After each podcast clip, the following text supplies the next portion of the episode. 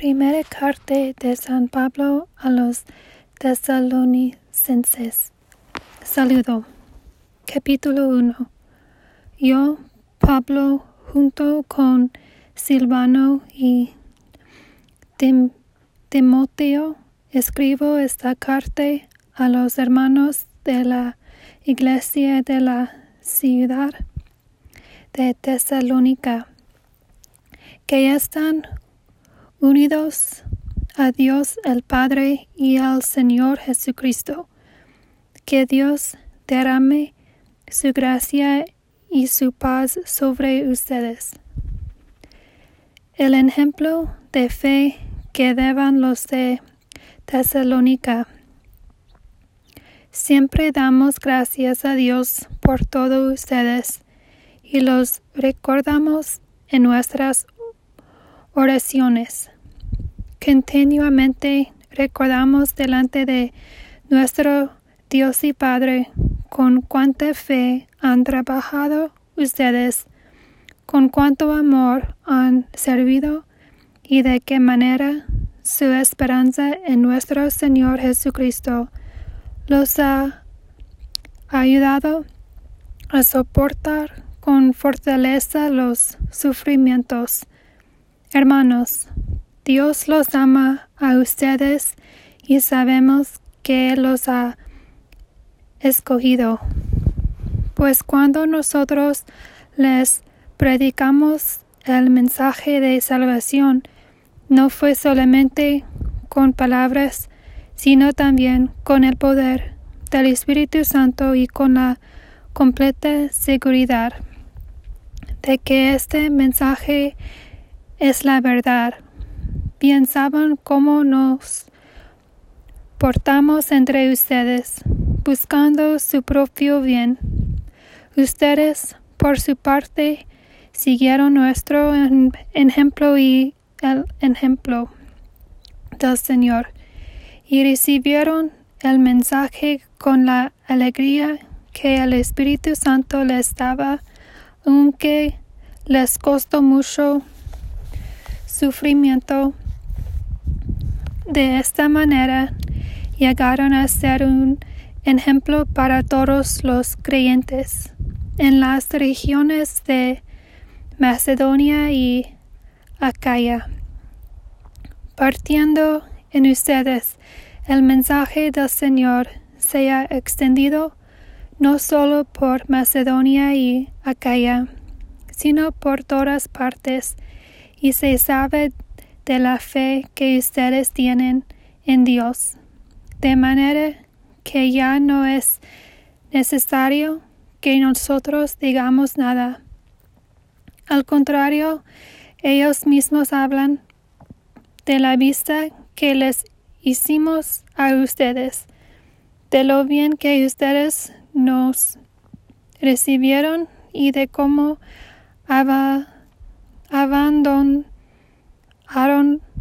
los ídolos para seguir a los vivo y verdadero y comenzar a servir, servirle. También cuentan cómo ustedes están esperando que vuelva de, del cielo Jesús, el Hijo de Dios, al cual Dios resucitó Jesús es quien nos salva del terrible castigo que viene. El trabajo del Pablo en Tesalónica, capítulo 2. Ustedes mismos, hermanos, saben que nuestra visita a ustedes no fue en vano. Más bien, aunque, como ya saben, antes habíamos sido insultados y maltratados en Filipos. Dios nos ayudó a, anunciarles a ustedes su mensaje de salvación con todo valor y en medio de una fuerte lucha porque no estábamos equivocados en lo que predictíamos, ni tampoco hablábamos con malas intenciones ni con el propósito en engañar a nadie. Al contrario, Dios nos aprobó y nos encargó el mensaje de salvación. Y así es como hablamos. No tratamos de agradar a la gente, sino a Dios, que examina nuestros corazones. Como ustedes saben, nunca los hemos halagado con palabras bonitas, ni hemos usado pretextos para ganar dinero. Dios es testigo de esto. Nunca hemos buscado honores de nadie, ni de ustedes, ni de otros. Aunque muy bien hubiéramos podido hacerles sentir el paso, el peso de nuestra autoridad como apóstoles de Cristo fuimos como niños entre ustedes, como una madre que cría y cuida a sus propios hijos. Así también les tenemos a ustedes tanto cariño que hubiéramos deseado darles no solo el Evangelio de Dios, sino hasta nuestras propias vidas. Tanto hemos llegado a quererlos. Éramos ustedes. Se acuerdan de cómo trabajábamos y luchábamos para ganar, ganarnos la vida. Trabajábamos día y noche a fin de no ser una carga para ninguna de ustedes mientras les anunciábamos el mensaje de Dios. Ustedes son testigos y Dios también de que nos hemos portado de una manera limpia, recta e irreprochable con ustedes los creyentes. También sabe que los hemos animado y consolado a cada uno de ustedes, como hace un padre con sus hijos. Les hemos encargado que se porten como deben hacerlo los que son de Dios, que los ha llamado a tener parte en su propio reino y gloria.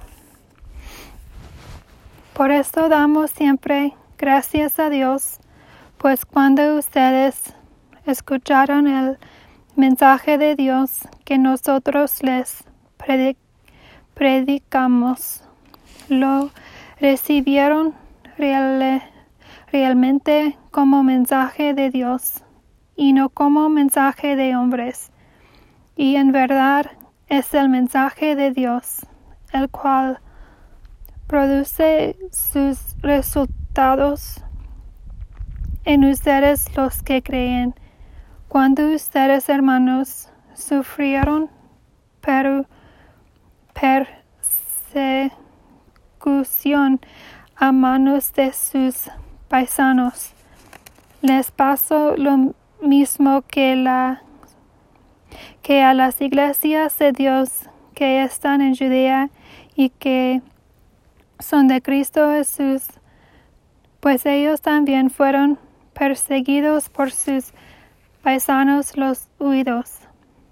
Estos huidos mataron al Señor Jesús, como antes habían matado a los profetas, y nos echaron fuerza, fuera a nosotros. No agradan a Dios y están en contra de todos, pues cuanto queremos hablar a los que no son judíos, para que también se salven. No nos dejan hacerlo.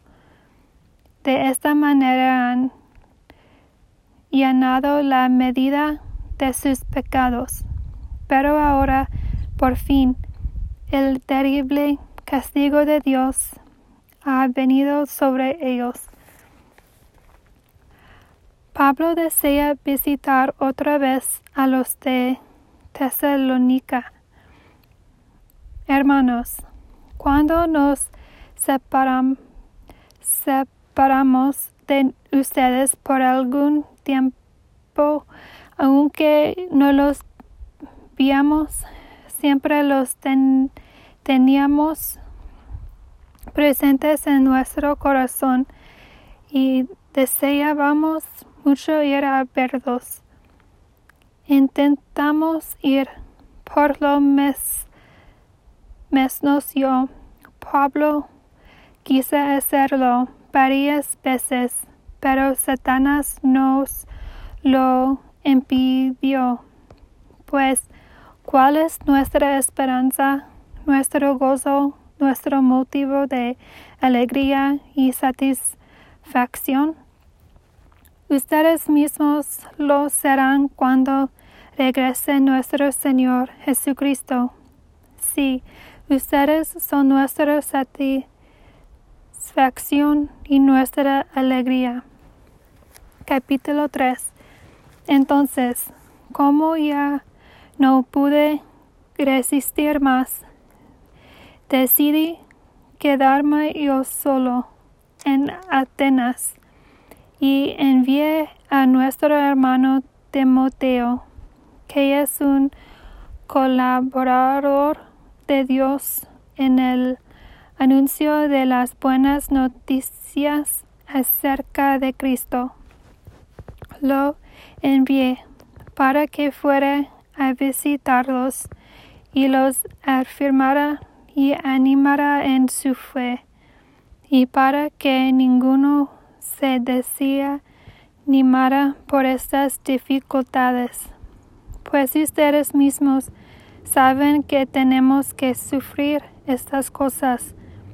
Además, cuando todavía estábamos con ustedes, les advertimos que íbamos a tener aflicciones. Y así sucedió como ya saben. Por eso, no pudiendo resistir más,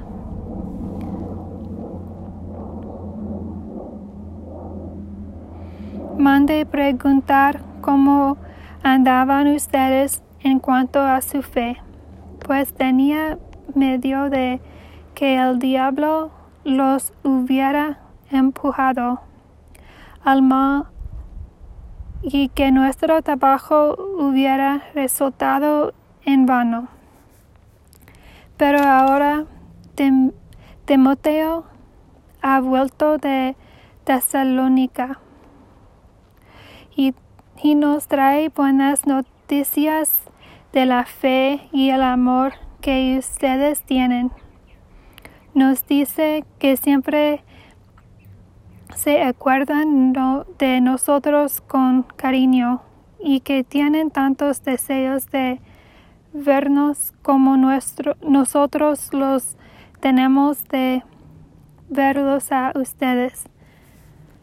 Por esto, hermanos, en medio de todas nuestras dificultades y aflicciones, hemos recibido mucho consuelo a al saber que ustedes siguen firmes en su fe.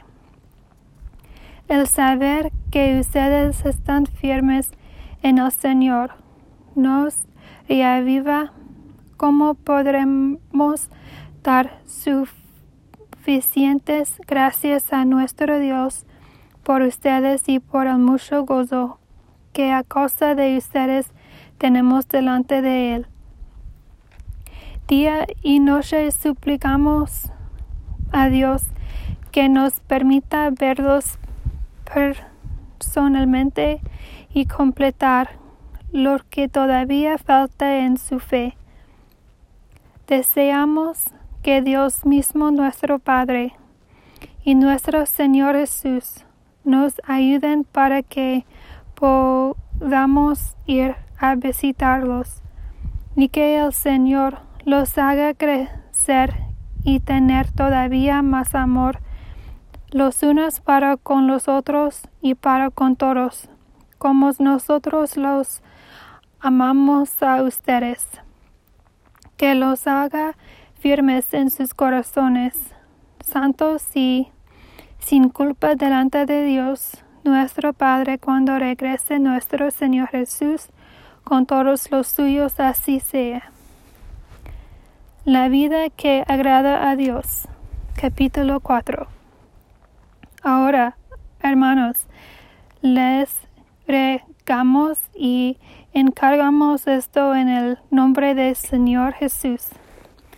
Que sigan ustedes portándose como ya lo están haciendo, de la manera que nosotros les enseñamos que lo hicieran para agradar a Dios. Ustedes conocen las instrucciones que les dimos por la autoridad del Señor Jesús. Lo que Dios quiere es que ustedes vivan consagrados a Él, que nadie cometa inmoralidades sexuales y que cada uno sepa portarse con su propia esposa en forma santa y respetuosa, no con pasión y malos deseos como las gentes que no conocen a Dios. Que nadie abuse ni engañe en este asunto a su hermano, porque el Señor castiga duramente todo esto, como ya les hemos advertido pues Dios no, no nos ha llamado a vivir en impureza, sino consagrados a Él. Así pues, el que desprecia estas enseñanzas no desprecia a ningún hombre, sino a Dios, que les ha dado a ustedes su Espíritu Santo. En cuanto al amor entre hermanos, no tengo necesidad de escribir de escribirles, porque Dios mismo les ha enseñado a amarse unos a otros. Pues así hacen ustedes con todos los hermanos que vivan en toda Macedonia. Pero les rogamos, hermanos, que su amor aumente todavía más. Procuren vivir tranquilos y ocupados en sus propios asuntos, trabajando con sus manos como les hemos encargado, para que los respeten los de afuera y para que no les falta nada el regreso del Señor. Hermanos, no queremos que se queden sin saber lo que pasa con los muertos, para que ustedes no se entristezcan como los otros, los que no tienen esperanza.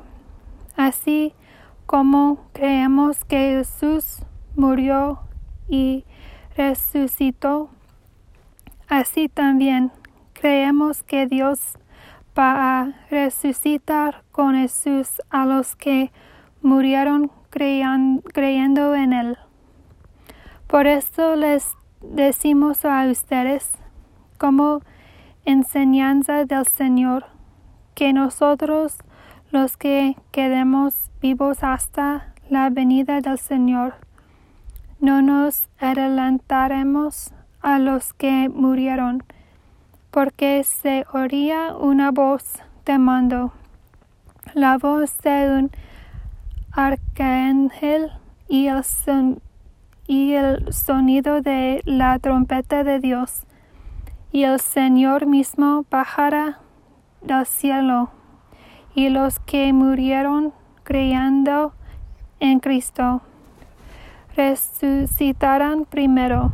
Después, los que estemos vivos seremos llevados juntamente con ellos en, en las nubes para encontrarnos con el Señor en el aire y así estaremos con el Señor para siempre. Anima, anímense pues unos a otros con estas palabras. Capítulo 5 En cuanto a las fechas y los tiempos, hermanos, no es necesario que yo les escriba. Ustedes saben muy bien que el día del regreso del Señor llegará cuando menos se le espere como un ladrón que llega de noche. Cuando la gente diga, todo está en paz y tranquilo, entonces vendrá de repente sobre ellos la destrucción, como le vienen los dolores de parto a una mujer que está encinta. Ya no podrán escapar. Pero ustedes, hermanos, no están en la oscuridad para que el día del regreso del Señor los sorprenda como un ladrón. Todos ustedes son de la luz y del, y del día. No somos de la noche ni de la oscuridad. Por eso no debemos dormir como los otros, sino mantenernos despiertos y en nuestro sano juicio. Los que duermen, duermen de noche, y los que se emborrachan, se emborrachan de noche. Pero nosotros que somos del día, Debemos estar siempre en nuestro sano juicio. Debemos proteger, protegernos con la fe y el amor. Y cubrirnos como con, con un casco con la esperanza de la salvación, porque Dios no nos destinó a recibir el castigo, sino a alcanzar la salvación por medio de nuestro Señor Jesucristo. Jesucristo murió por nosotros para que, ya sea que, que vivamos a que muramos, vivamos juntamente con Él. Por eso anímense y fortalezcanse unos a otros, tal como ya lo están haciendo. Pablo aconseja a los hermanos. Hermanos, les rogamos que tengan respeto a los que trabajan entre ustedes y los dirigen y aconsejan en el Señor. Deben estimarlos y amarlos mucho por el trabajo que hacen. Vivan en paz unos con otros. También les encargamos, hermanos, que reprendan a los que no quieren trabajar, que animen a los que están desanimados, que ayuden a los débiles y que tengan paciencia con todos. Tengan cuidado de que ninguno pague a otro mal por mal. Al contrario, procuren hacer siempre el bien. Lo mismo entre ustedes mismos que a todo el mundo están siempre contentos, Oren en todo momento. Den gracias a Dios por todo, porque esto es lo que, lo que Él quiere de ustedes como creyentes en Cristo Jesús. No apaguen el fuego del Espíritu, no desprecien el mensaje de los que hablan por inspiración de Dios. Sometanlo todo a prueba y retengan lo bueno. Apártense de toda clase de mal. Que Dios mismo, el Dios de paz, los haga a ustedes perfectamente santos y les conserve todo su ser, espíritu, alma y cuerpo, sin defecto alguno, para la venida de nuestro Señor Jesucristo, el que los ha llamado es fiel y cumplirá todo esto. Saludos y bendición final. Hermanos, oren también por nosotros. Saluden a todos los hermanos con un beso santo. Les encargo por la autoridad del Señor que lean esta carta a todos los hermanos. Que nuestro Señor Jesucristo derrame su gracia sobre ustedes.